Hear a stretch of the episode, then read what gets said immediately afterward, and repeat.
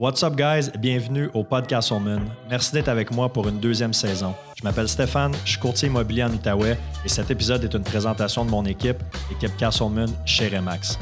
Nos trois mots d'ordre dans l'équipe, c'est la simplicité, l'authenticité et l'efficacité, puis on s'efforce de mettre ça de l'avant dans chacune de nos transactions. Donc, pour tous vos projets immobiliers, que ce soit l'achat, la vente, l'investissement, du côté résidentiel ou commercial, contactez-nous. Je suis fier aussi de vous dire que cet épisode est commandité par mes boys de chez Subaru Outaouais. La réputation de l'attraction intégrale de Subaru est plus à faire. Et si vous voulez un service vraiment sa coche, c'est au 965 boulevard Saint-Joseph que ça se passe. Pour les gens qui écoutent sur YouTube, si vous voulez m'aider, m'encourager, je vous invite à vous abonner à ma page. N'hésitez pas à liker, commenter, puis surtout à partager l'épisode avec un maximum de personnes. Donc sur ce, merci beaucoup pour votre écoute et puis bon épisode.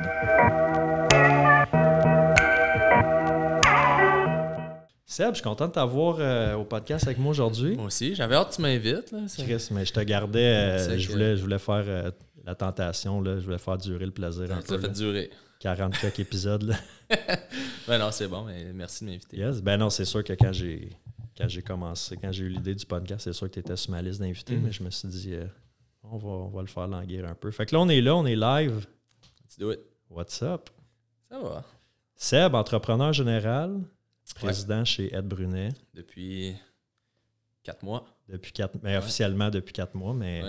euh, drôle parce que je remplis des formulaires en ce moment. Un formulaire, ça dit depuis combien de temps êtes-vous dans vos fonctions? C'est comme président.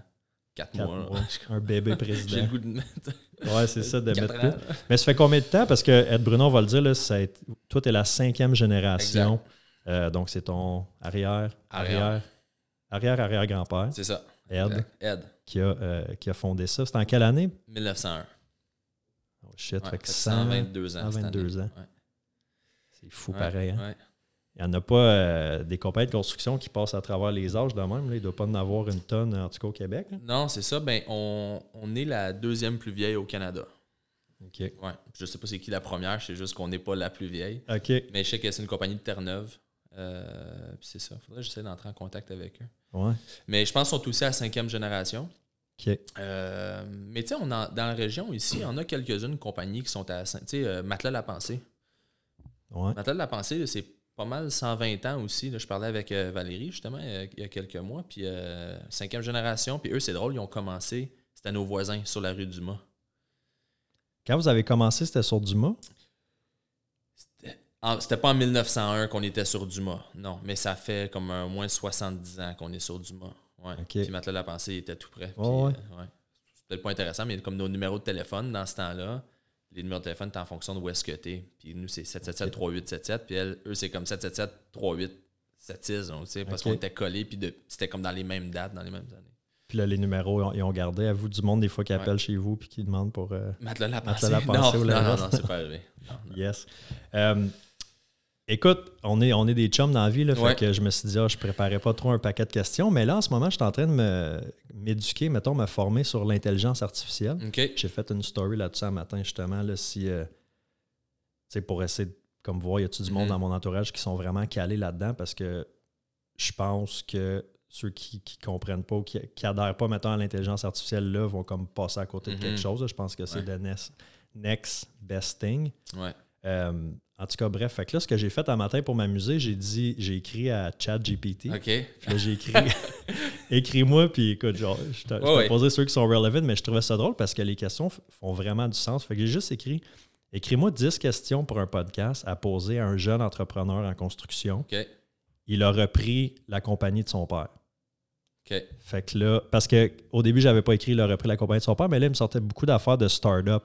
Puis je dis, ben non, c'est Ok. pas une start-up, tu sais, Mm. c'est une compagnie, ça fait. Fait que, euh, fait que là, il y a des questions, euh, des questions le fun qui ont, euh, qui ont sorti. Mettons la première, puis on en parlait un peu off mic euh, tantôt. Mhm. Qu'est-ce qui vous a poussé à reprendre la relève de l'entreprise de votre père? Là, je veux que tu Mhm. m'expliques un peu, dans le fond, c'est quoi le background? Parce que toi, tu as voulu faire ce que tu fais depuis que tu es, depuis que t'es Ouais. jeune, tu sais. Fait qu'explique-moi un peu, c'est quoi ton parcours pour te rendre aujourd'hui à. Mhm. T'as quoi, 32? 32. Je vais avoir 32. Ouais. C'est quand ta fête? 14 mai. Oh shit, c'est bientôt. Ouais, je, je te vois pas prendre de notes, là, mais. Ben là, c'est dans ma tête. Moi, j'oublierai pas ta fête comme toi, t'as oublié la mienne la semaine passée. Sais-tu que j'étais supposé être là? Je le sais en plus. Puis j'ai, déçu. tu sais, j'ai deux bébés, puis euh, je me suis vraiment invité à ta fête d'ailleurs. Ouais, clair. Ouais, ouais, j'ai, écrit à Seb, j'ai genre, écrit à Seb, vais j'ai dit euh, j'aimerais ça être là, puis euh, ah, ok, ouais, ouais, tu peux venir. puis finalement, ben, je peux pas pu venir. Finalement, en plus. Mais Brune il était là. Brune était là. Ah. What's up, Brune? Frère, je l'invite au podcast. Penses-tu qu'il serait game de faire un, un Ah oui, ce podcast serait bon en plus. en plus? Fait quoi, c'est quoi le, c'est quoi le background? Comment qu'on arrive à 32 cheminement- ans à être président d'une compagnie euh, grosse Euh, comme Ed Brunet? Tu sais, mon parcours, euh, il, a été, il y a une grosse partie de mon parcours qui est, qui est de l'éducation. j'ai, j'ai été longtemps à l'école. peut-être même un peu trop longtemps. Des fois, je me dis que c'est, tu sais, je, je suis, oui, je suis un jeune président. Je suis très éduqué. J'ai de l'expérience, mais j'aimerais en avoir plus. C'est pour être dans, dans la position que je suis en ce moment, un, un 4-5 ans d'expérience de plus ne ferait pas de tort, mais les choses ont fait que c'était là, puis c'était le moment, puis l'opportunité était là, fait que j'ai saisi. Puis heureusement que mon père il est encore là, puis il continue de, de me mentorer puis de me coacher, justement, parce que je ne ferais pas croire que je, je connais tout, puis j'ai encore, des, encore des croûtes à manger, même si j'ai atteint le- mon, mon rêve, mon Ouais, objectif. Fait que, tu sais, ça pour dire, mon, mon, mon cheminement, comme je dis, mon cheminement scolaire, il a été long. J'ai étudié, euh, j'ai étudié euh, disons, à post-secondaire, mais j'ai fait mes- mon DEC en sciences de la nature, au Cégep Nouvelle-Frontière. Euh, ensuite, j'ai étudié en comptabilité à l'UCO. Euh, T'aimais ça? c'est pas ce qui me passionnait, la comptabilité, mais c'est extrêmement utile dans le day-to-day, dans ce que je fais aujourd'hui. tu sais. C'est ce qui me permet de comprendre la santé financière de l'entreprise, c'est ce qui me permet de prendre des décisions éclairées. Euh, puis mon autre background, c'est que je suis ingénieur de formation. Puis ça, tu sais, j'ai- j'ai- j'ai- j'ai ça- j'ai étudié plus longtemps en ingénierie, nécessairement. Puis je pense que c'est important de dire, le bac en comptabilité, il y a eu la grève en 2012, puis on a perdu une session, fait que j'ai jamais complété le bac en, en comptabilité. OK. Parce qu'il fallait que je commence en génie. Dans le temps des corps et rouges, là? Ouais, exactement. T'allais-tu manifester? Ouais. Nos- Si j'ai manifesté, Ouais. on parlera pas de politique. Bon. non, j'ai pas manifesté. OK. Mais j'étais bien impliqué dans l'association étudiante, fait que j'étais pas mal. euh, j'étais dans. J'étais dans le show. OK. En tout cas, euh, pour une autre discussion. Ouais, on en reparlera à Ouais, off mic off. Euh, donc, euh, mais non, euh, mes études en comptabilité, super, euh, super pertinentes encore ce jour. Je l'utilise beaucoup, beaucoup plus que mon ingénierie. Je fais pas de conception, je fais, je ne gère plus de projet non plus. Je, suis- je suis vraiment impliqué plus à un, un- un higher level. Ouais, l'ingénierie, ce qu'elle, donne quand tu fais de la gestion de projet, disons, comme un, un entrepreneur général, c'est surtout une crédibilité puis une façon de penser. C'est ça que l'ingénierie m'a amené. Une façon de décortiquer tes problèmes, une façon d'attaquer une problématique ou une façon de résoudre un problème. Ça m'a amené une méthodologie Au de niveau travail. technique de la construction, là, là on parle pas de gestion. Ouais, c'est ça. Mais tu sais, fait que je, vais dans des rencontres avec les différents consultants, différents professionnels, puis je sais de quoi qu'on parle parce que j'ai étudié là-dedans. Ouais.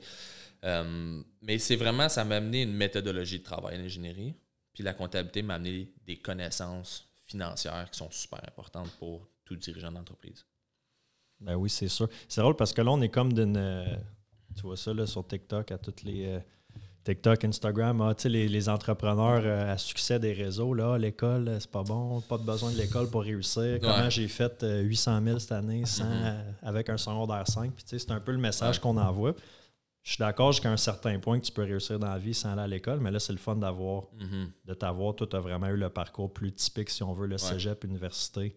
Je pense que c'est une question d'équilibre. L'entrepreneur qui dit ça, je pense que tu sais, c'est c'est comme le joueur de hockey qui réussit puis qui se rend dans la Ligue nationale. tu sais. C'est Il y en a un sur- un parmi plusieurs.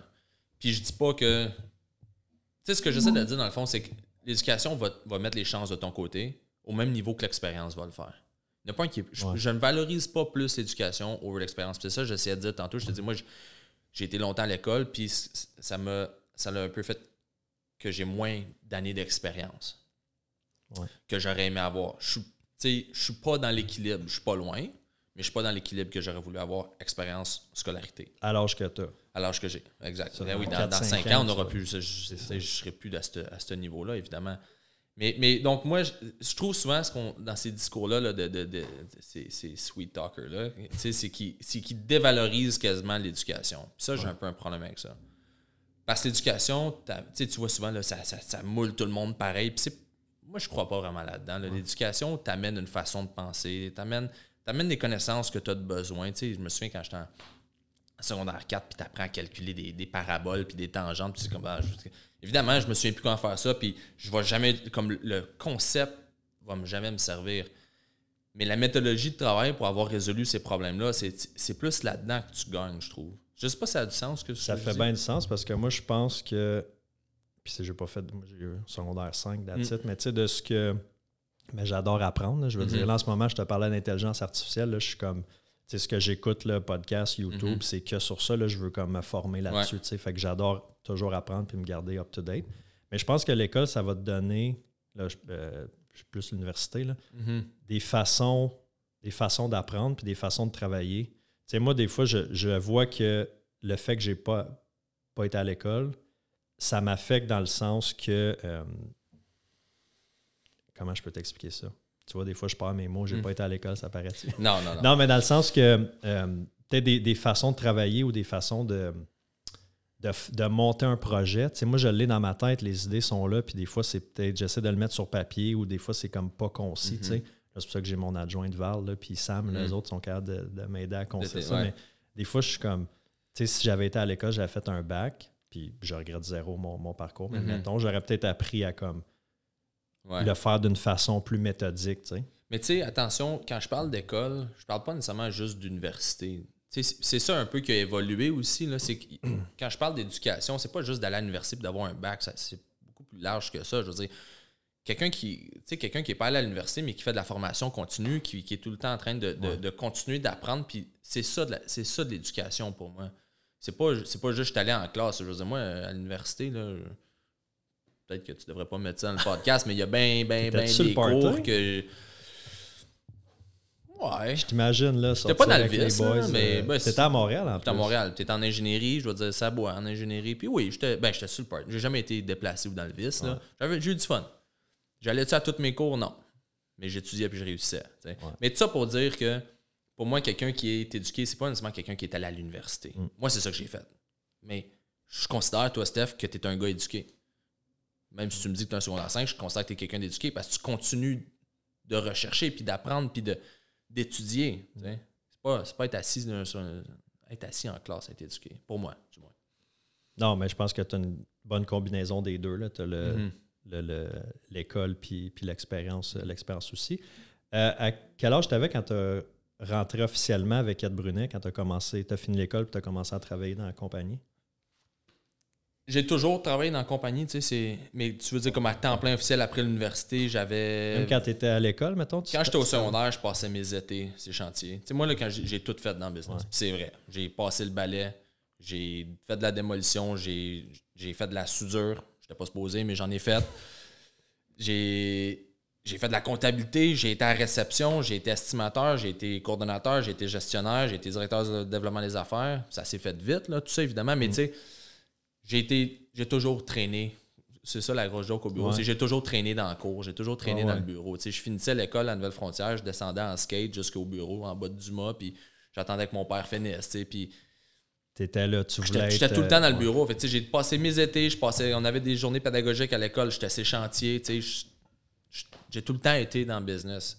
Mais j'ai fait mes stages à l'université, je n'ai fait quelques-uns ailleurs. Je n'ai fait un chez Pomerlo, qui est un, qui ben, je pas dire un compétiteur. Pomerlo, c'est 100 fois plus gros que nous, mais c'est quand même un compétiteur dans la région. Puis ça a été une super belle expérience de travail. J'ai vraiment adoré ça.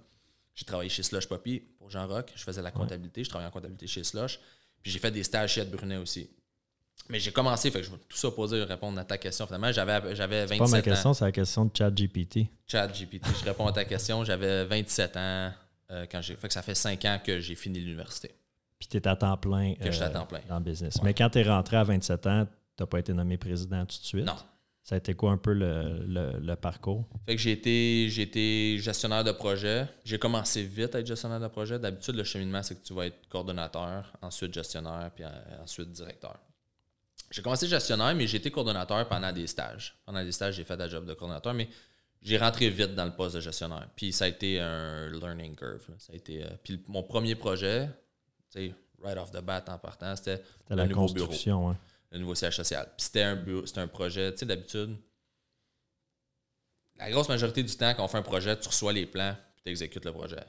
Mais le nouveau le projet, le nouveau CHSL de Brunet, fallait que j'orchestre la conception. Fait qu'il fallait que j'engage les architectes et les ingénieurs. Ça, c'est quelque chose qu'on fait de plus en plus. Tu appelles ça du design build, mais que, qui est beaucoup plus complexe. Moi, j'arrive là, j'ai jamais fait vraiment ça de ma vie. Puis là, c'est orchestre la conception, gère la réalisation, puis gère le déménagement aussi. Je veux dire, ah, j'ai une compagnie de, 50 employés, tous les serveurs, tous les systèmes, tout. C'était. Vous étiez où avant? L'autre bord de la rue, en face.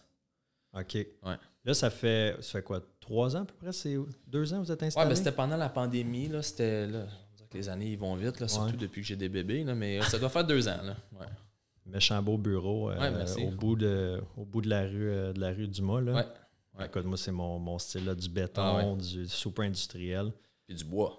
Ouais. Beaucoup de bois. Du bois, c'est ça, métal, béton. Ouais, un petit peu d'acier, mais c'est surtout le, le, le, le le, claim to fame de ce projet-là, c'est l'utilisation du bois massif. Puis je pense, don't quote me on that, mais je pense que c'est le plus haut bâtiment en bois massif en Outaouais.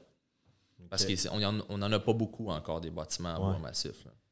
C'est un bon challenge aussi. Premier projet, c'est comme le siège social de la, ben compagnie. Tous les yeux sont rivés sur toi. tout le monde te regarde, tous les employés. Puis tu sais, c'est drôle parce que ça se construisait l'autre bord de la rue tout le monde, le midi, pendant la journée, pendant les breaks, il était dans les fenêtres puis il regardait ce qu'il faisait l'autre bord. Puis moi, c'était mon test ultime. C'est le fils du boss, puis c'est son premier projet. Puis euh, il va-tu se planter? Va-tu réussir? T'as passé le test, hein? Ben oui, oui. J'aime penser que oui. Le projet il est une réussite. Le beau, super beau projet. On gagne des prix aujourd'hui pour ce projet-là encore euh, cette année. Puis c'est. Je suis très, très, très fier de ce projet-là. Ouais, mais ça a été, euh, ça a été un challenge. Vraiment. C'est un méchant, méchant beau building. Oui, merci. Tu dis le, fils du boss. Là. Mm-hmm. Moi, j'ai pas une grosse expérience en construction. J'ai travaillé pour euh, chez Bellay en. Ça fait longtemps, j'avais 18-19 ans. Mm. C'est mon père qui m'a fait euh, rentrer là. Mon père est arpenteur pour PCL, qui était le, général dans le centre-ville d'Ottawa. En tout cas, il m'a fait rentrer chez Bellay, mais tu sais, j'étais pas dans mon, mon pic de productivité, là, 18-19 ans, le man. Euh, ouais, puis ça, ça roule. Là.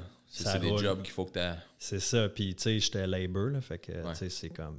En bas. Voilà, ouais, c'est ça. T'es en bas de l'échelle, fais ça, fais ça, fais ça. Puis, je me faisais pas écœurer, mais tu sais, j'étais comme le, fils à douane. Là, là, sur le chantier, là, je le sentais parce que j'avais pas vraiment d'expérience, puis j'étais pas motivé en plus dans ce temps-là. Puis, mm-hmm. j'étais pas un bon employé. Bref, tout ça pour dire que j'étais là à cause que j'étais le fils de. sais.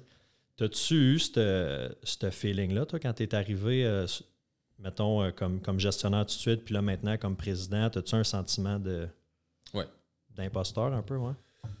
Pas d'imposteur, mais. Oui, non, c'est le bon terme. Oui, oui. Est-ce que, est que, est que je crains que les gens questionnent? Définitivement. Ouais. De moins en moins, parce que je pense que je fais mes preuves, puis le monde voit que je suis dans la position pour les bonnes raisons. Mais tu sais, le fils du bas, je veux dire, moi, c'est. À un moment donné, je me suis un peu fait une carapace, tu sais, parce que j'ai c'est de même que j'ai grandi dans le business, en, me faisant tirer à la pipe, en me faisant dire Ouais, c'est Mini Raymond, on m'appelait Mini Raymond. moi, ça a l'air que moi et mon père, on marche pareil. La démarche dans le bureau, là, mais pas. Le monde ne savent jamais si c'est mon Raymond. Puis c'était tout le temps la grosse joke. Mini Raymond, Mini Raymond. Puis à un moment donné, j'ai commencé à le prendre comme un compliment. Tu sais quoi? Ben Raymond, il a réussi. Raymond, il est respecté. Raymond, c'est un, Moi, j'aime dire que c'est un, philanthrope. Il redonne mm. beaucoup. Il a, il a construit quelque chose de très, très, très bien. Puis, je, si vous voulez m'associer à Mini Raymond, ben merci, je suis fier. Euh, fait, que oui, tu répondre à la question, c'est sûr qu'il y en a plein qui, continuent de penser que je suis là parce, que je suis le gars Raymond. Puis, puis c'est correct, ça leur appartient, ça. Puis moi, je travaille fort à tous les jours, à tous les soirs, à tous les matins pour montrer que c'est pas pour ça que je suis là. Mais tu sais, après ça, il y a du monde qui sont jaloux aussi, puis ça, tu pourras jamais rien ben, c'est rien que je peux faire, puis je veux dire, est-ce que je veux me donner je veux me donner ce stress-là puis cette pression-là parce qu'il y a deux, trois jaloux qui, qui, aiment qui aiment excuser le succès des autres en disant Ah, c'est pour ça qu'il est de même. ben ça, ouais, ça c'est la. C'est facile de dire Ah, lui est là parce que si, parce que ça. Là, On le voit euh, beaucoup dans l'automobile, il y a beaucoup de, de relèves là, des, des mm-hmm. concessionnaires qui se font léguer, euh, léguer aux enfants. Puis pour avoir moi, j'ai comme vécu les deux dans deux expériences que j'ai eues. chez Subaru avec, euh, avec Jer, que c'était ses parents qui avaient. Quand ils ont acheté Subaru, man, je pense, début des années 2000, je pense que Subaru vendait 50 chars par année. Là. Mm. C'était pas ce que c'est aujourd'hui. Ouais. Puis, il a tellement travaillé fort, puis il a tellement grindé, puis il a tellement monté un- une, une belle business, une belle Mhm. équipe. Fait que là, je suis comme, OK, lui, mettons, Jerry a eu l'opportunité, mais il l'a pris, puis il l'a amené à un autre niveau. Puis, j'ai travaillé dans un autre concessionnaire que je n'aimerais pas, que j'étais comme, OK, lui, il est là à cause que c'est le fils, Mhm. le fils de, tu sais. Ouais. Puis, j'ai vraiment vu les deux différences de, de mentalité, puis de Mhm. façon de, de traiter la business, puis les éthiques de travail, tu sais. Puis toi, je sais à quel point tu travailles fort. Est-ce que Mhm. une fois sur deux qu'on se planifie de quoi, tu, tu, me- te choke. tu me choques dernière minute, puis c'était quand même man. il y a- Là, je te mets sur le spot en plus. Mais là, gars, t'es là matin. Ouais. T'es là matin. Mais tout ça pour dire que je le sais à quel point t'es là pour les bonnes raisons, puis Mhm. tu travailles, Merci. tu travailles fort, Ouais. puis, euh, puis ça paraît. Fait que j'imagine que ton équipe aussi. euh, Je pense que le monde, oui, le monde le reconnaît, tu puis, tu sais, à la fin de la journée, tu sais, mes, mes partners sont, sont satisfaits. J'ai des partners dans le business, tu puis sont, Tu sont, veux t'en parler un peu? Comment vous Ouais, avez, sure. comment que, Ben oui. Ben, donc, on est quatre associés chez Ed Brunet. Euh, ma soeur, Sophie. Ali, qui est le mari de ma soeur, donc mon beau-frère. puis Denis. Denis, ça fait quinzaine, au moins une quinzaine d'années qu'il est dans le business. Fait que c'est vraiment un employé euh, clé qu'on a identifié et qu'on a dit on veut, on veut qu'il soit on board avec nous autres là, dans, dans cette transition-là. Denis, ouais, que j'ai rencontré dans les courses, euh, dans les courses à RX1. ok. Ouais. Fait que là, vous êtes quatre, euh, quatre actionnaires, quatre associés. Ouais. La façon qu'on qu'on a séparé ça, c'est qu'on a vraiment deux types de contrats standards dans l'industrie qui sont les projets forfaitaires puis qui sont les projets en gestion construction. Projet forfaitaire, c'est ce qu'on ce qu'on voit le plus, mais ça change un peu, mais ce qu'on voit le plus, c'est les projets comme euh, institutionnels. Fait que les hôpitaux, euh, des écoles, euh, la maison des aînés qu'on Ouais. construit ça. Fait que ça, c'est des projets au bid Ça avance, public. hein, ça? C'est Ouais, ma ouais, ça va bien. matins, coin. Saint-Raymond, puis. Lionel Aymon, ouais. Oui, exact. Beau projet, très beau. Gros projet, beaucoup de défis techniques, mais ça, ouais, ça, ça avance bien. Fait que, Denis s'occupe de ces projets-là, les projets forfaitaires qu'on appelle les projets institutionnels publics. Ali s'occupe des projets en gestion construction qui sont souvent les projets privés. Gestion construction, c'est des projets euh, qu'on appelle communément cost plus.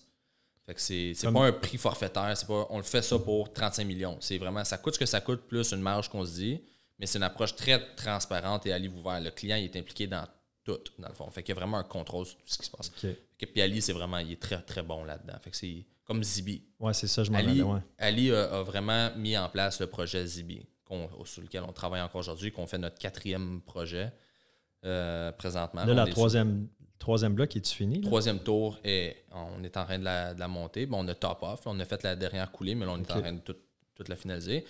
C'est la troisième tour, mais c'est le quatrième projet parce qu'on a eu un projet de réfection patrimoniale, qui est le bloc 2 et 3. Là, celui où ce que la- la- la- l'atrium là, entre les deux bâtiments de briques, là, où est-ce que. Ouais, ouais, ouais, il y avait le- Ouais, ouais. Où est-ce qu'il y a le marché, là? le- Où est-ce qu'il y a le marché de Noël? Peut-être. Ben, le genre de... Il y a Spaces maintenant qui est là. là. Il, y a, il y a une compagnie, là, c'est comme, je pense que c'est comme des bureaux que tu peux louer puis aller t'installer là, là, mais c'est là-dedans. OK, je sais pas si on parle de la même place, là. C'est Juste à côté du pont en briques, là. Ouais, c'est ça. OK, c'est ça. Ouais. Ah, OK, oui, oui, je sais de quel tu Il y avait le vestibiaire qui Ouais, était ouais, là. Il y a plein d'événements qui sont dans cet atrium-là. là. Fait que ça, c'était le troisième, puis le quatrième, c'est la... C'est la, la troisième tour qu'on construit. Quatrième projet, c'est la troisième tour. Puis là, les deux dernières, c'est que du locatif, par exemple? Exact. Le premier projet, il- vous l'avez tout vendu. condo. Ouais. Je sais pas s'il y a tout. Moi, j'imagine que tout. Un- Tu le saurais mieux que moi. là. Ben ouais, non, le premier. Ben là, je pense ça- qu'il reste des unités. Parce que des fois, j'en vois des listings qui sortent, puis là, c'est encore euh, Windmill. euh, ok, fait que ça, ça va être sur du rez-de-chaussée, là? Des grosses unités Ouais, avec les mezzanines. Ils les avaient peut-être gardés pour. Ouais, ils sont belles, ceux-là. Ouais, avec les plafonds Ah, de. malade, de, ouais. Je sais pas, là, 15 Ouais. pieds, ils sont comme en haut. Ah ouais, au moins. Ouais, sont vraiment ça coche. Ouais. Fait que tout c'est le reste, c'était du ouais, de l'appartement. Les, autres tours, c'est tout du locatif. Puis de toute façon, dans, dans le premier bloc, il y en a bien, c'est acheté, mais reloué. Là. Il y a Ouais. bien du locatif aussi Ouais. là-dedans. Ouais. Je suis supposé avoir de short term, par contre, là. Non, pas d'Airbnb. Ouais, parce qu'il y en a eu pendant un bout. Ça, c'était... Moi, j'ai habité là, là, pendant. Ben, tu le sais, Ouais, c'est toi qui as vendu mon condo. Hey, j'ai pogné comme trois autres contrats Ouais. à cause de ça, grâce à ça. Bienvenue. Thank you. Ouais, c'est ça. Belle passe à la palette. Ben, c'est sûr, man, l'Airbnb, c'est. euh, C'est terrible. ah, c'est Dans fou. un, dans un, tu sais, c'est, bien du Airbnb. euh, l'idée est bonne. là, louer des chalets, des trucs comme ça, mais dans une tour à condo, Ben c'est, terrible pour les résidents. là. Ouais. Hey, je, je te conterai des affaires que j'ai vécues là-dedans. si tu croirais même pas. là. En tout cas. Ben même, ouais, même juste du locatif, des fois, là, c'est pas la même affaire que quand c'est des. Tu sais, t'as des tours, mettons que c'est tout loué. Ouais, Des, des tours, à- des, des blocs à condo où est-ce que c'est tous des propriétaires occupants. ouais. Tu vois la différence là, de. Ouais, mais au moins dans le locatif, long terme, je veux dire, les gens ont quand même la notion Les gens du vivent là respect pour parce que c'est leur voisin. an, mais ça. ça. reste que. Nous, c'était c'était du monde qui venait faire le party dans le vieux hall, puis à Ouais. Ottawa, ils étaient là pour le week-end. Ils s'en battaient, là, des, Ouais. ce que les ce qu'on ressentait Faire autour. du bruit puis- sur le balcon jusqu'à ouais, 3-4 ben oui. heures. Puis, euh, Dormir dans le corridor, puis dans les cages d'escalier, parce que, en tout cas, T'as jamais fait ça quand t'étais à l'université? euh, non. non, j'étais pas si trash que ça, Non? honnêtement. Non, tu sembles penser que j'étais plus sur le party que ce que j'étais réellement. Ouais. C'est peut-être moi là, qui a ma. En tout cas, Ouais. peut-être moi qui a trop, trop abusé dans ce temps-là. Euh, où c'est qu'on était là? Ben tu là, parlais de tes partners, ouais, tu parlais du forfaitaire puis du, du privé. Ouais, Euh, gestion de construction. Fait que c'est comme ça qu'on s'est divisé, là. parce que vous avez bien des. C'est ça, vous faites beaucoup d'institutionnels aussi. C'est pas mal, on essaie de garder l'équilibre 50-50. 50 institutionnels ou public, 50 gestion de construction, qui souvent est plus privé. Ouais. Puis, euh, toi, ton day-to-day, ça ressemble à quoi? À part dire WhatsApp au monde le matin? Là? That's it. Après ça, je retourne chez nous. Puis, euh, Fait que quand t'es occupé, non, quand non, tu me dis, pas je suis trop occupé. euh, parce que je suis en route pour chez nous. Ouais, c'est ça. Non, non. euh, mon dé- donc, donc, dans le fond, dans mes fonctions de président, tu sais, comme je dis, je m'occupe du développement des affaires. Fait que ça, en soi, tu sais, c'est c'est quand même pas mal de rencontres, Ouais. d'essayer de créer des partenariats, puis de négocier des partenariats. Euh, je m'occupe de tout le département de la comptabilité puis des finances d'entreprise aussi. Fait que, tu sais, on a une contrôleur qui, qui- qui gère l'équipe de, compta- de, de, co- de commis comptable puis d'assistant de contrôleur. Mais tu sais, c'est quand même moi qui supervise pas mal tout ce qui se passe dans le département de comptabilité. Puis même chose avec le département d'estimation. Fait que le département d'estimation, c'est c'est le nerf de la guerre de notre business. C'est vraiment c'est, c'est, c'est ce qui amène le, le pain à, à maison. là. C'est ça qui nous permet d'aller chercher des projets. Fait que je suis pas mal impliqué dans. le- En fait, c'est moi qui, qui gère le département de comptabilité. Ben, c'est ça, c'est les ventes, là, tu fais Exact. pas d'estimer C'est ça. ou de. Ouais, exact. Faut dessus. C'est de m'assurer que tous les départements ensemble, il y a une cohésion, puis ça fonctionne ensemble. Tu sais, je pose, tu sais, j'ai des, j'ai des meetings à chaque semaine avec chacun des VP pour voir comment leur département avance. Tu sais, on, établit des objectifs, puis on est rendu où par rapport à ça. Puis d'essayer de faire des suivis là-dessus, puis d'essayer de, leur donner les outils à donner les outils à tout le monde, Ouais. qu'ils ont besoin pour atteindre leurs, leurs objectifs. Tu fais-tu beaucoup de. Comme ceux qui s'occupent de la gestion du, du staff, mettons, des employés? Aussi? Si moi je gère le staff, Ouais. ben comme je dis, je m'occupe Ou tu as comme tes directeurs de chaque. Ouais, euh, c'est ça. Non, c'est pas mal euh, réparti. Tu sais, je vais m'occuper de la comptabilité et de l'estimation, fait que du staff de comptabilité et estimation. Euh, Denis et Ali s'occupent vraiment du, euh, des gestionnaires puis des coordonnateurs, fait que le monde qui s'occupe de la gestion de projet. Puis on a un, euh, vi- un vice-président de la construction. Je n'ai pas parlé, là. il n'est pas partenaire, mais c'est le vice-président quand même, qui s'occupe de toute la, la main-d'œuvre de chantier et les surintendants Plus les dossiers techniques de chantier, c'est lui qui, qui s'occupe de ça.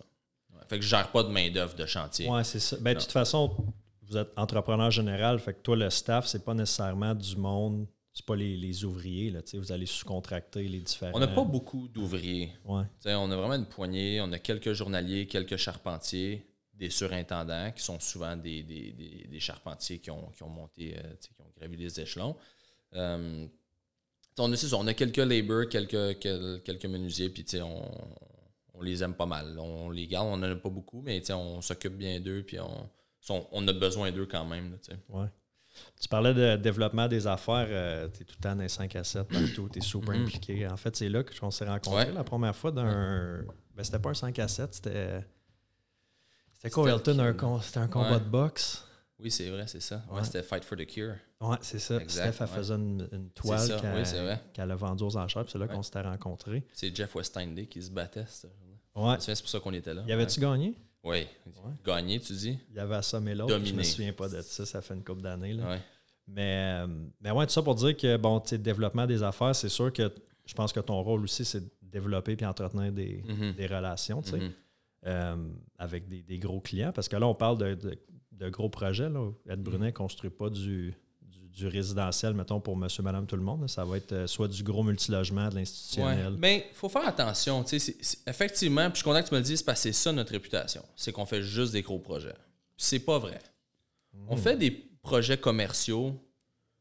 Non, on fait pas de maison. À part ma maison puis la maison de, des, des, des partners, on n'en construit pas C'est vrai, ouais, c'est vrai, vous n'avez. Mais ouais. disons, euh, Je pense à un de mes Un- compétiteurs que je nommerai pas à Chelsea, les bureaux d'Angle and Volker. Que, ouais, t'as fait, exactement. Tu sais, C'est c'est un très petit projet, mais on les choisit. Ça, c'est un projet que, Jer puis Louis-Philippe, Ouais. je les connaissais, puis les gars étaient sharp, puis j'aimais l'image, j'aimais le projet, j'aimais la, j'aimais la vision. c'est un beau bureau. hein. Ouais, ouais, ils ils ont vraiment. Puis, les gars, ils ont, ils ont des bons goûts, là. Tu vois que c'est c'est vraiment le, le- le- mérite du look leur revient complètement. Euh, donc, euh, tu sais, oui, on a fait des plus petits projets, on les choisit. Tu sais, un entrepreneur qui vient nous voir, euh, il veut s'ouvrir un concessionnaire ou une clinique vétérinaire ou peu, peu importe, on va le considérer, puis il y a de très bonnes chances qu'on va le prendre. Tu sais, c'est des, des projets qui sont le fun aussi à faire. On aime travailler avec d'autres entrepreneurs aussi, même si c'est pas un- une tour à condo de 30 étages. je veux Ouais. dire, on- Fait que c'est ça, souvent, la notion qu'on essaie de briser, c'est qu'on ne prend pas les petits projets. C'est pas vrai. Pas vrai. Vous allez toutes les, toutes les considérer. Ouais. Mais on fera pas, je ferai pas de l'agrandissement d'une maison. Ben, c'était ferai pas peu- une ouais. maison. Ou très peu. Faut que ce soit, Ouais. faudrait que ce soit quelqu'un qu'on connaît très, très, très, très bien.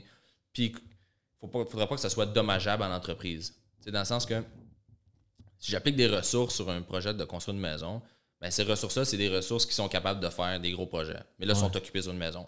Ouais. Fait qu'ils me ramènent pas mal moins d'argent. Ben, je dis, ils, ils ramènent moins d'argent à l'entreprise à construire une maison qu'à construire Ouais, non, c'est ça. un hôpital. Chacun son, euh, chacun son créneau aussi. Mais ce que je voulais dire, c'est que c'est ça, vous faites pas de.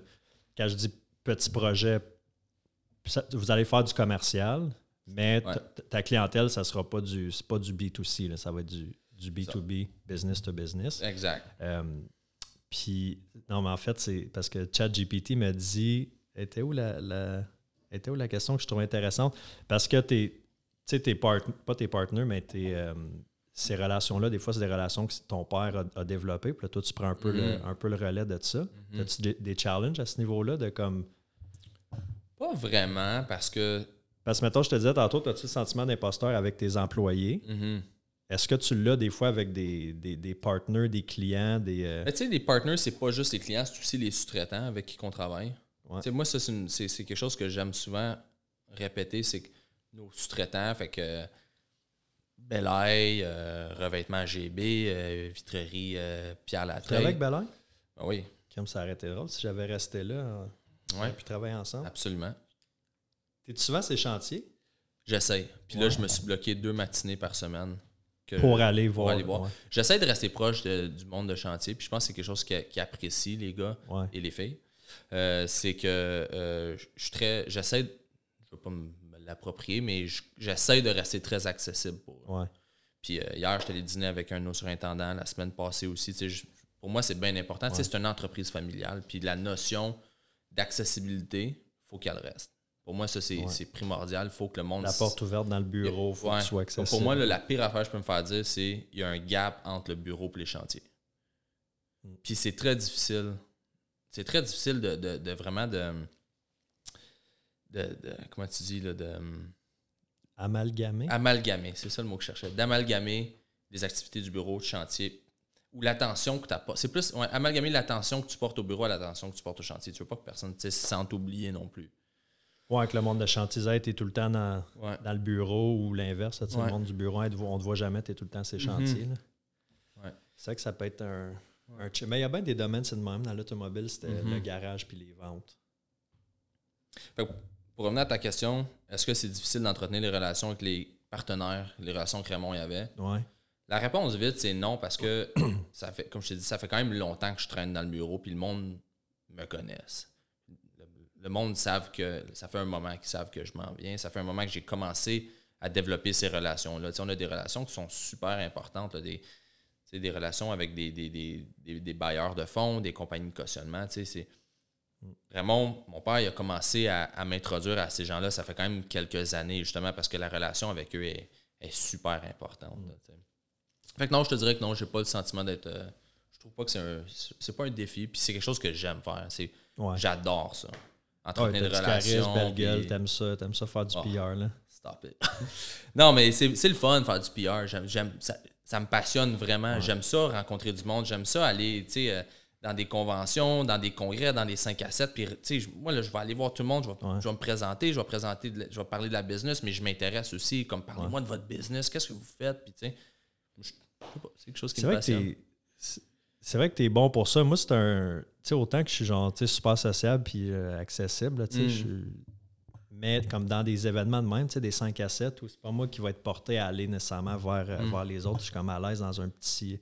Dans Ah ouais. un plus petit groupe, ouais. Mais t'es très facile d'accès. T'es es très euh, approchable. Ouais, au- si pas parce que quelqu'un. plein de tatous que tu fais peur. Là, Non, c'est ça, non, je fais pas.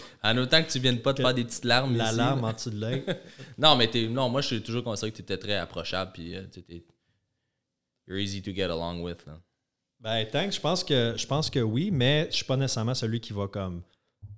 Tu sais, je suis un peu quand même introverti. Là. Je suis pas celui Ah ouais? d'un 5 à 7 qui va aller voir le Pourquoi monde puis se présenter. Je sais pas, man. J'ai tout le temps été de même. Je suis plus à l'aise dans un petit groupe euh, que dans des. Tu sais, capable de parler, mettons, devant un groupe où je suis pas gêné ou mal à l'aise. C'est juste que je suis pas nécessairement comme. Mais tu dégages pas ça, en tout cas. Mais si quelqu'un vient me voir, ouais. c'est sûr, je vais tout le temps. Ouais, exact, euh, c'est ça. Eh ben oui, puis la conversation va Mais se faire euh, facilement. là. Je trouve ça drôle parce que. Ben, je trouve ça intéressant ce que tu dis, tu sais, quand tu as les 5 à 7, les petits groupes. Puis ça, c'est quelque chose que j'ai remarqué, c'est que les 5 à 7 que je vais tout seul, puis j'appelle personne, c'est les 5 à 7 que je rencontre le plus de monde. Puis souvent, moi, Ah ouais, le- parce que t'es obligé. Ben, sinon, parce que. Sinon, t'as l'air con sur ton téléphone. à Ben, c'est ça. Puis, ou, ou- mais si, si je vais avec quelqu'un, comme souvent, souvent, souvent, je vais avec Max Daigle, Ouais. directeur de la SPCA. Shout out. Max. Shout out Max, il aime pas ça. Je sais pas, je sais pas comment. C'est Max Daigle, directeur de la SPCA. Il- Arrête de dire ça. Souvent, je vois dans les 5 à 7 avec Max. C'est comme on aime bien ça faire ça ensemble. Puis, quand on va dans les 5 à 7 ensemble, on rencontre du monde, mais beaucoup moins parce qu'on jase. Puis c'est notre temps de, de se rattraper, puis de jaser, puis qu'est-ce qui s'est passé dans les dernières semaines. tu sais. Versus, c'est quand tu vas dans, dans, dans les 5 à 7 seul, t'es comme, bon, sais, là, je suis ici pour rencontrer du monde. Moi, je me souviens, le premier 5 à 7 que je suis allé, je connaissais même pas Marc-Antoine Mascotte encore.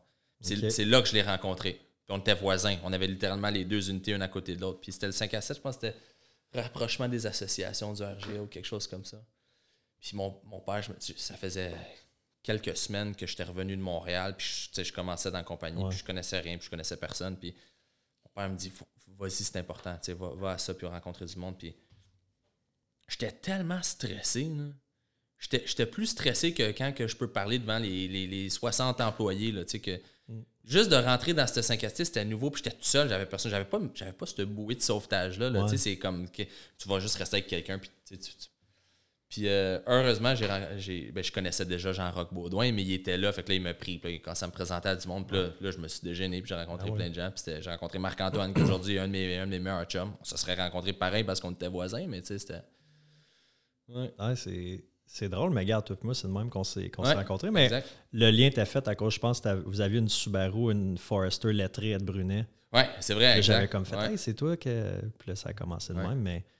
Ouais, non, autant que, autant que je suis accessible, mais tout est bon, man. Toi, je te- Ah, ben, quand je t'entends parler là, devant. euh, c'était quand l'année passée, la marche, euh, la Ouais, marche marche qu'on a du faite attachée. Puis ça, c'est Ouais. une affaire, j'aimerais ça qu'on jase aussi.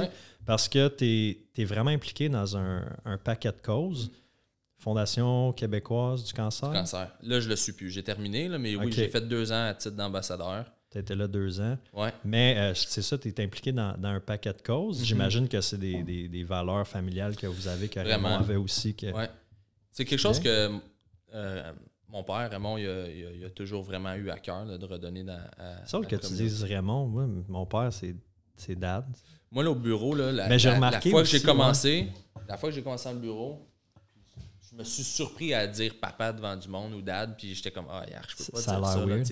Justement, pour ce qu'on parlait tantôt, d'essayer de me dissocier de cette image-là, du, Ouais. du gars à papa, puis je suis là, puis je suis le gars à papa, ça a été un des mécanismes que j'ai mis en place, puis maintenant, Ouais. c'est Raymond. Puis même quand que. C'est triste, parce que même on était au chalet, puis on était à la maison, puis c'est rendu, je l'appelle Raymond. Mais dans mon téléphone, quand il m'appelle, c'est écrit dad. OK, c'est ça. Mais oui, non, j'ai vraiment pris le réflexe. Puis même ma soeur, ma soeur l'a développé aussi, mais au début, elle disait papa, puis ma mère aussi est au bureau, puis elle disait maman. Puis c'est- on dirait que j'étais ça, dis pas ça. Mais j'avoue, que comme adulte au bureau, Ben, c'est hey papa, t'as-tu, tu sais, pour le Mais- dossier de. Mais en même temps, sais-tu, peut-être qu'un jour je vais le regretter parce que c'est ça la beauté d'une entreprise familiale. C'est- ça devrait Ouais. pas être tabou. On est, tu sais, moi, j'ai. Il y a plein de membres de la famille qui travaillent au bureau, puis c'est c'est ça notre richesse. C'est quand c'est une entreprise familiale, fait que ça devrait pas être tabou. Mais moi, j'étais dans une position qu'il fallait que j'essaie de me dissocier de l'image du, petit gars à papa. Fait qu'un des, un des réflexes que j'ai eu, ça a été ça. Puis peut-être que c'était pas une bonne. Peut-être que c'était pas un bon moyen. Je pense que ça, le, ça, ça leur a aidé. Mais peut-être que. Je sais pas. Peut-être ouais, ça fait plus professionnel. Mais je me souviens, euh, tu sais, Jer chez Subaru, il son père Ronald, il disait Ronald, tu sais. Ouais. Puis ça m'avait comme. Ah, il l'appelle pas Dad, mais en même temps, ça fait du sens, tu sais. T'es à job. Bref, fait que tu disais Raymond. Ouais, fait que Raymond, Dad, toujours été bien, bien, bien impliqué. Euh, puis, tu sais, nous, on a grandi en. Je pense que c'est important, je dis, moi, mon père, ça va sonner super corny, mais c'est vraiment mon, c'est vraiment mon héros. C'est vraiment, j'ai, j'ai toujours regardé mon père sur un, piédestal, puis, je me suis dit, là, je me suis toujours dit, si je, peux être la moitié de ce qu'il est, je vais me sentir accompli. Puis lui m'a toujours dit, tu vas être bien plus. Puis il me disait tout le temps, tu peux faire plus, tu peux faire plus. Puis tu sais, aujourd'hui, j'aime croire que je vais pouvoir faire autant. C'est-tu le rêve de tous les pères, ça, que son fils, euh, son fils euh, le voit comme ça? Là? Ouais. Mais tu sais, en même temps, maintenant que j'ai des enfants. J'ai quasiment des frissons, ah c'est hein? beau, hein? Mais tu sais, maintenant que j'ai un fils, effectivement, je me dis, je voudrais pas que mon fils dise ça. Je voudrais pas qu'Edouard ou ma fille disent, je vais être la moitié de ce que tu es. Je veux... Non, non, tu vas être mieux que moi. C'est ça que mon père me disait. Puis moi, je me disais, si je suis mieux que toi, là, je vais avoir réussi. Parce que mon père, je considère qu'il a réussi. Puis pas juste parce qu'il a été président d'une entreprise puis il a fait de l'argent, c'est bien plus que ça. Il a redonné beaucoup, mon père. Il a redonné, il est respecté. Il a été impliqué dans. Des fois encore, il me dit Ah, oh, j'ai été impliqué là-dedans, j'ai été président de ça pendant trois ans. Puis quoi? Il y a tellement d'affaires qu'il a faites. Puis il a monté le Kilimanjaro pour ramasser des fonds pour acheter un, mammographe à, l'hôpital. Il a, il a toujours, ouais, ouais, il a toujours fait. mon ah, père, ouais, il a fait beaucoup de montagnes. Puis des marathons. Un, il a toujours été bien euh, très, très actif. Ouais. On a tout fait un marathon dans, dans, la famille. Qu'est-ce qui s'est passé là? Pourquoi tu t'es pas inscrit cette année à Ottawa? je n'ai quand même fait un marathon. C'est vrai. Deux. Ben, ouais, un non, non mais on n'a pas couru ensemble, ça fait un petit peu. je sais. On parlera de bébé après, je t'expliquerai pourquoi. je, ne cours plus autant qu'avant. Mais tu sais, tout ça pour dire, oui, euh, oui c'est important pour moi de m'impliquer dans la communauté puis de redonner. Puis, euh, tu sais, c'est je vais, te dire quelque chose que mon père disait toujours, puis je m'approprie pas sa citation parce que je, je, respecte beaucoup qu'il nous a inculqué ces valeurs mais mon père disait Tu donnes pas parce que tu es riche, tu es riche parce que tu donnes. Ça, pour moi, là, c'est comme Waouh, c'est vrai. C'est vrai. Tu, tu peux avoir des millions en banque puis être avare. Être séraph, ouais. exact. Ou tu peux bien vivre puis t'assurer que ta communauté vit bien aussi. Ça, c'est, ça, c'est honorable. c'est, ça que je veux faire, puis je veux suivre aussi. Ben ça, c'est des. on, on en parle souvent, on quantifie le, euh, on quantifie le succès à, l'argent ou au, titre, mais c'est, vraiment pas, pas juste ça, le succès. Puis ça, c'est une des quatre écarts de redonner puis d'être euh, respecté, impliqué dans ta communauté de même. Ça, pour moi, c'est un signe de, un signe de succès. Mm-hmm.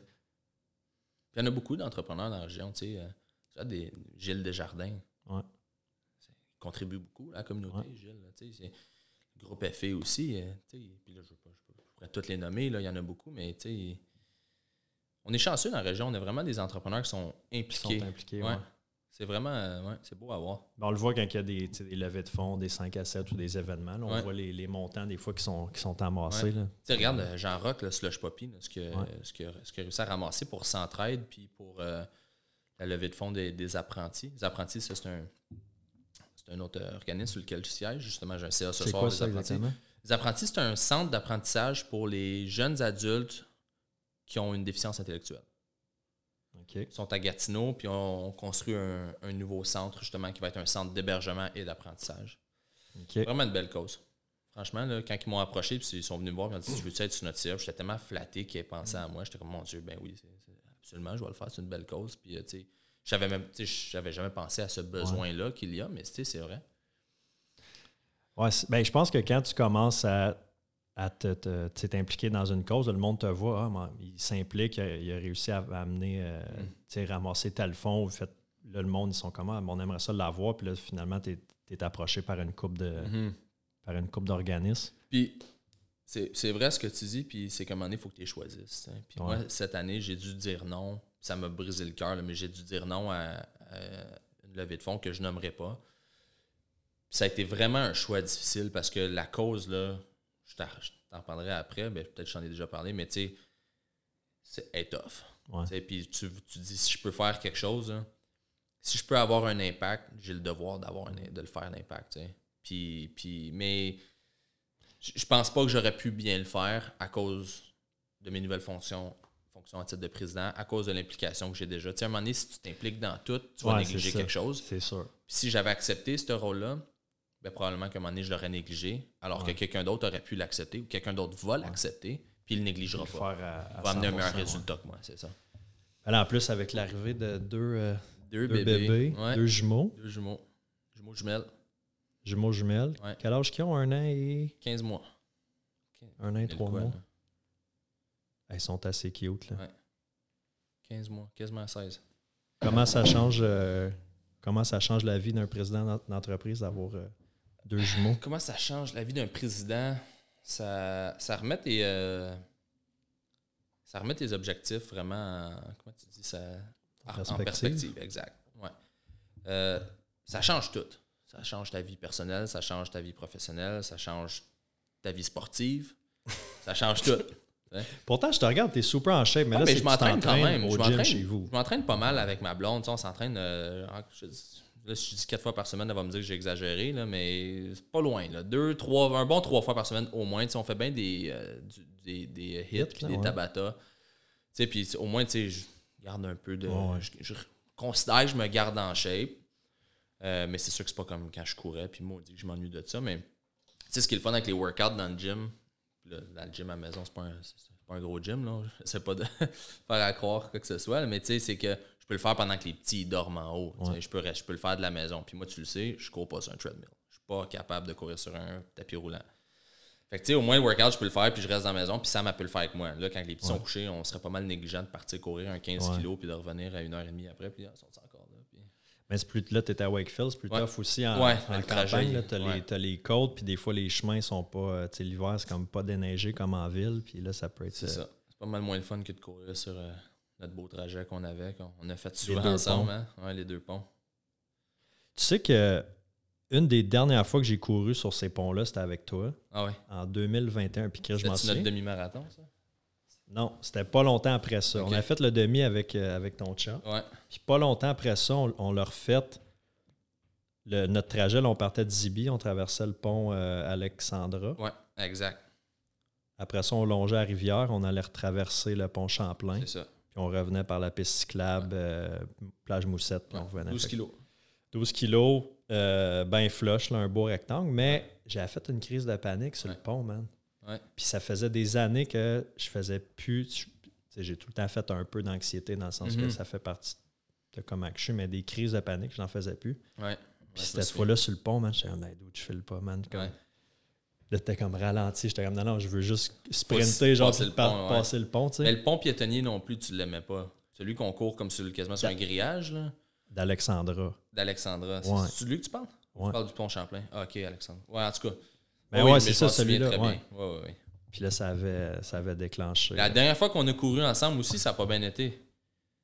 Il faisait froid, on a couru Ah, à ben Wakefield oui, mais là, ensemble. tu sais, j'avais, j'avais le paquet qui est en train de. Ouais. Il a fallu qu'on appelle.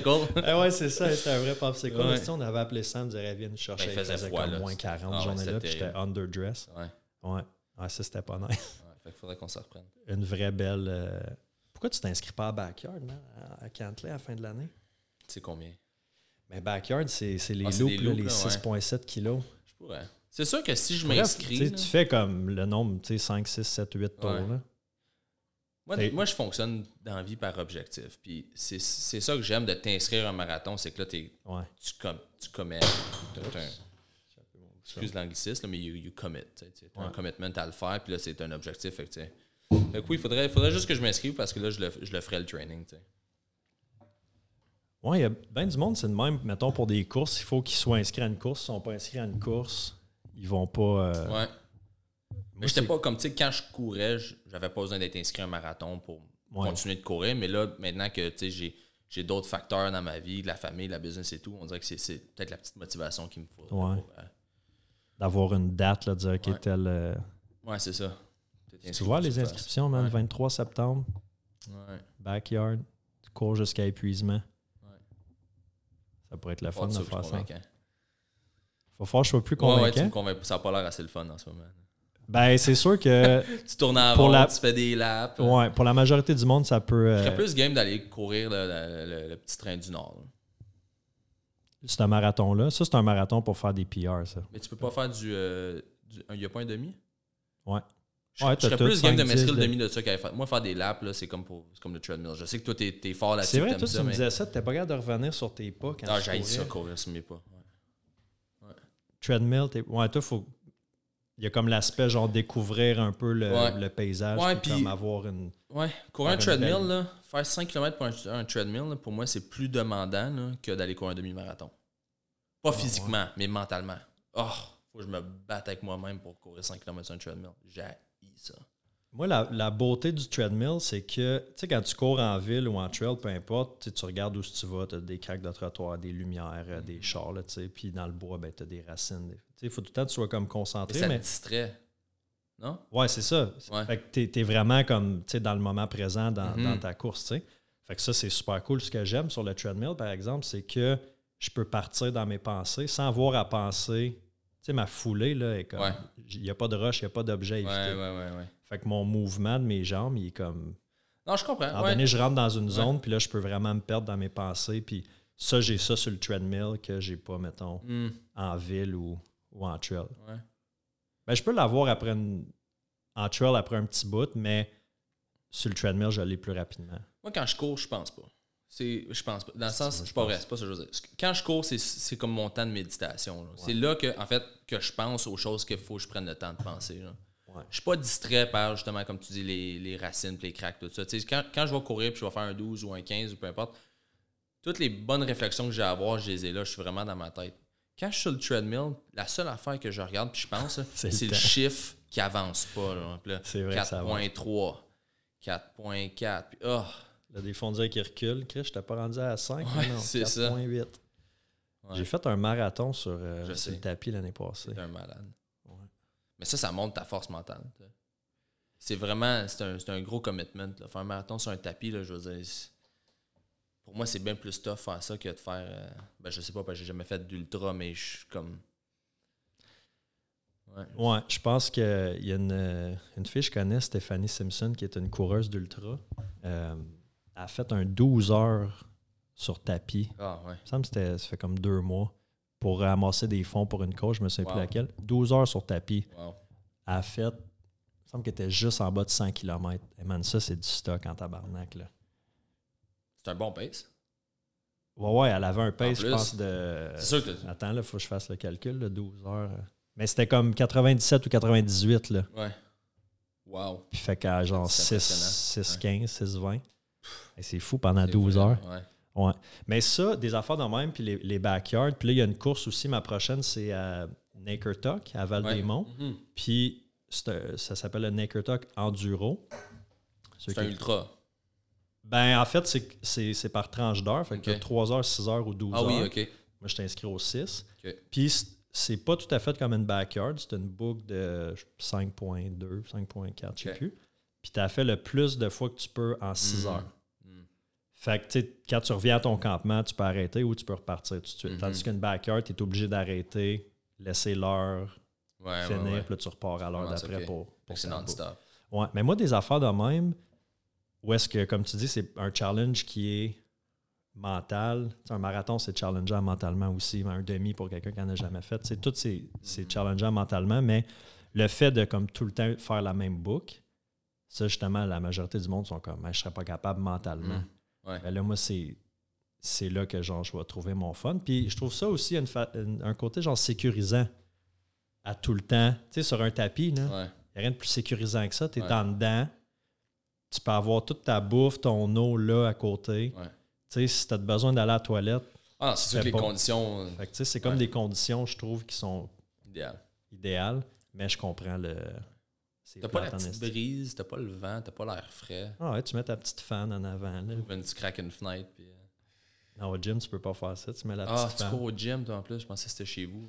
Ben là, j'ai un tapis chez nous. Ouais, Écoute, j'ai aidé mon chum à déménager l'autre fois, puis il dit Ah, je vais vendre ça, ce tapis-là, à genre, je sais pas, là, 100$ piastres à quelqu'un sur Marketplace. je crée 100 pièces moi, moi je Ouais, l'achète à soir. Là, tu sais. fait que là, j'ai amené ça chez nous. J'ai fait Ouais. comme 200 km dessus, pas Ouais. one shot, là, mais pendant l'hiver. Fait que je Mhm. vais le garder, puis quand il va péter, ben. Ouais. Ouais. Mais euh, on dit, cette année, j'ai été plus, euh, plus momoun un peu cet hiver. OK. Ah ouais? Ben, dans le sens que j'ai plus couru sur le tapis que, les, que les autres hivers. Je comprends. Tu sais, quand il y avait de la, de la grosse neige ou un sais. super bel hiver, hein. Ouais. Il me semble que. En tout cas. Ouais, non, c'était de la merde. Puis là, on veut que l'été euh, on veut que l'été arrive. Puis là, encore un matin, il faisait un. J'avais les mains gelées un matin quand je suis revenu de ma course. Ouais. Je n'étais pas capable de comme ouvrir, mon, Ah ouais, hein? ouvrir ma bouteille d'eau. Après, j'avais comme Ah ouais. fallu que j'ouvre avec mon, mon avant-bras. Ouais. Anyway. Euh, fait que je te lance, euh, je te lance un Tu challenge un de que- t'inscrire à une course quelconque. Même si c'est un demi. Au moins un demi à l'automne, je serais game. Puis tu as la forme, euh, t'as la forme pour. là. Ça va juste être d'avoir le commitment pour faire. Moi, je me dérouille un peu. ouais, mais tu sais, quand tu as déjà couru, Ouais, ouais. Ça, ça va revenir. Ça revient vite, ouais. Ben, j'espère. Yes. C'est quoi, euh, pour finir un peu avec, euh, avec Ed Brunet, là, puis revenir là-dessus, c'est quoi ta vision, mettons, pour les, les 10, 10 pro- 10 prochaines années avec, euh, avec la business?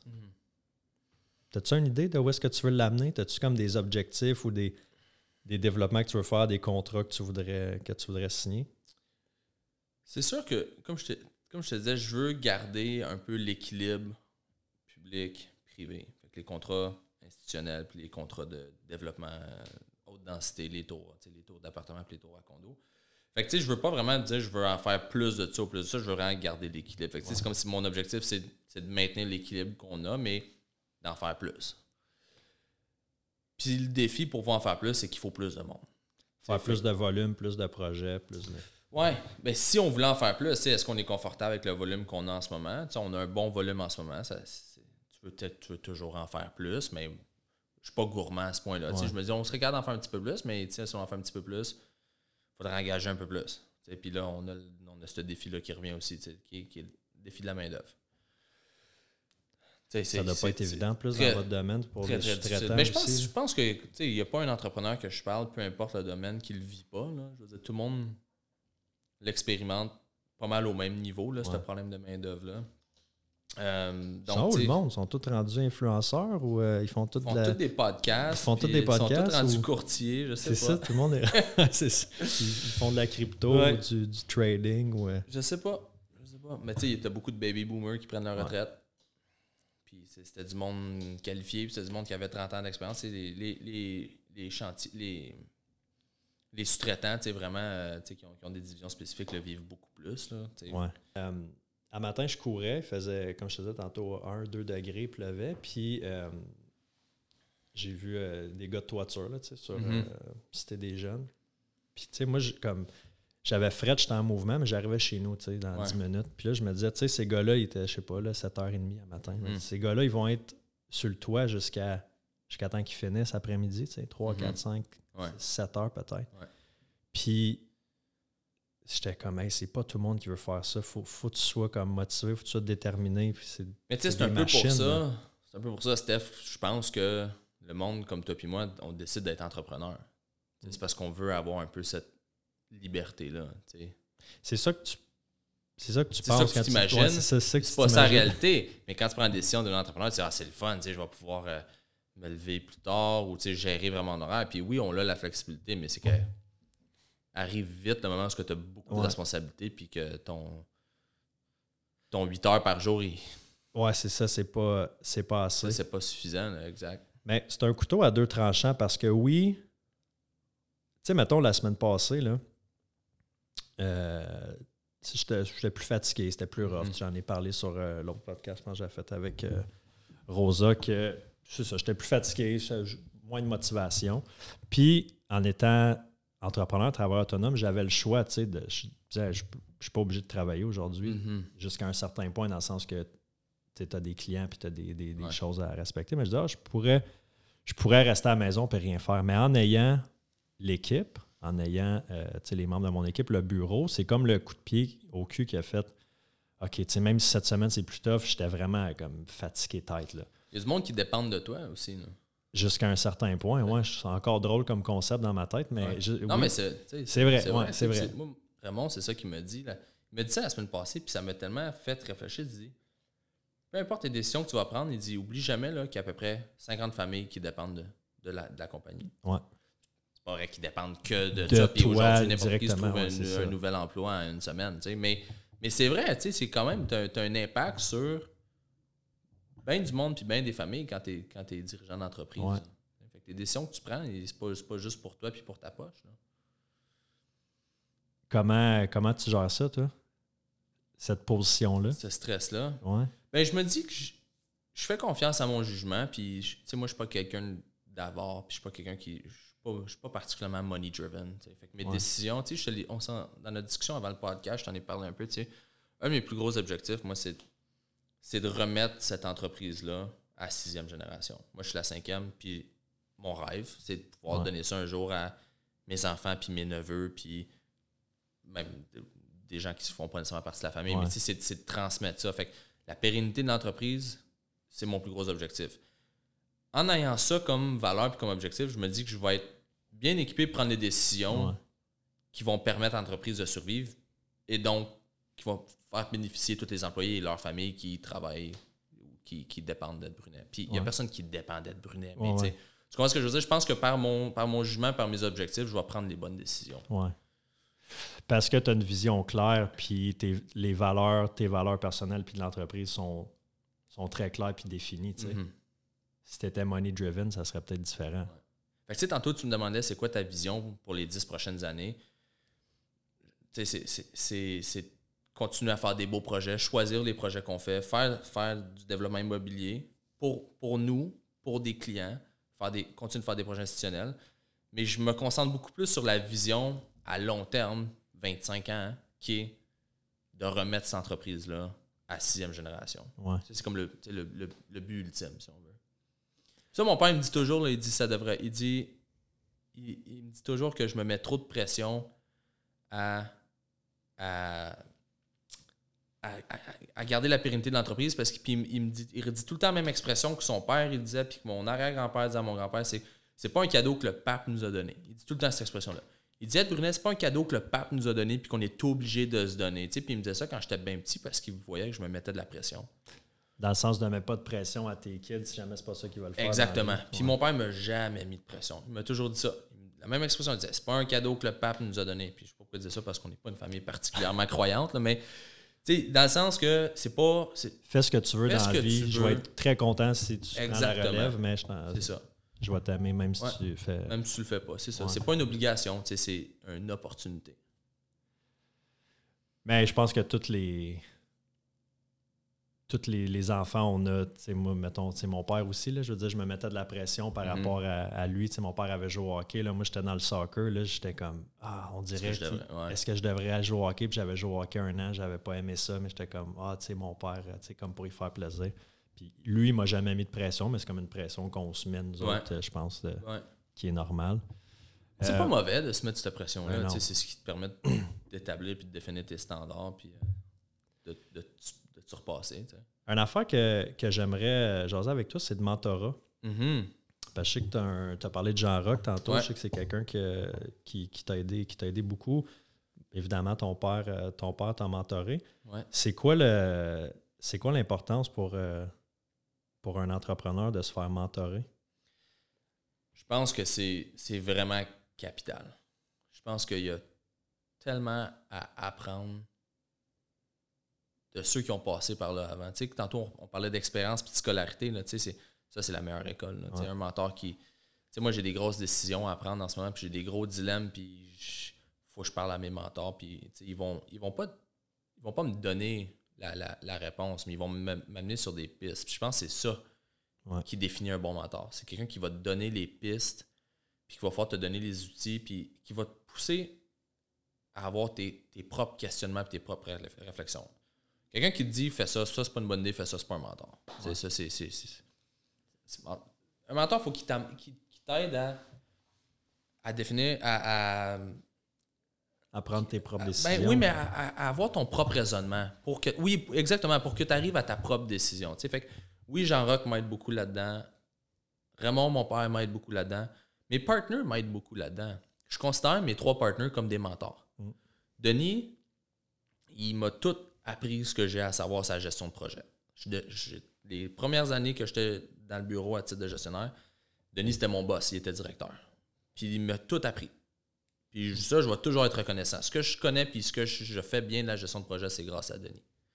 Sophie, c'est ma grande sœur. Depuis que je suis tout petit. Depuis que je suis tout petit, Sophie a. Es-tu le bébé dans la famille? Ouais, je suis le bébé. Ah, J'ai deux grandes sœurs.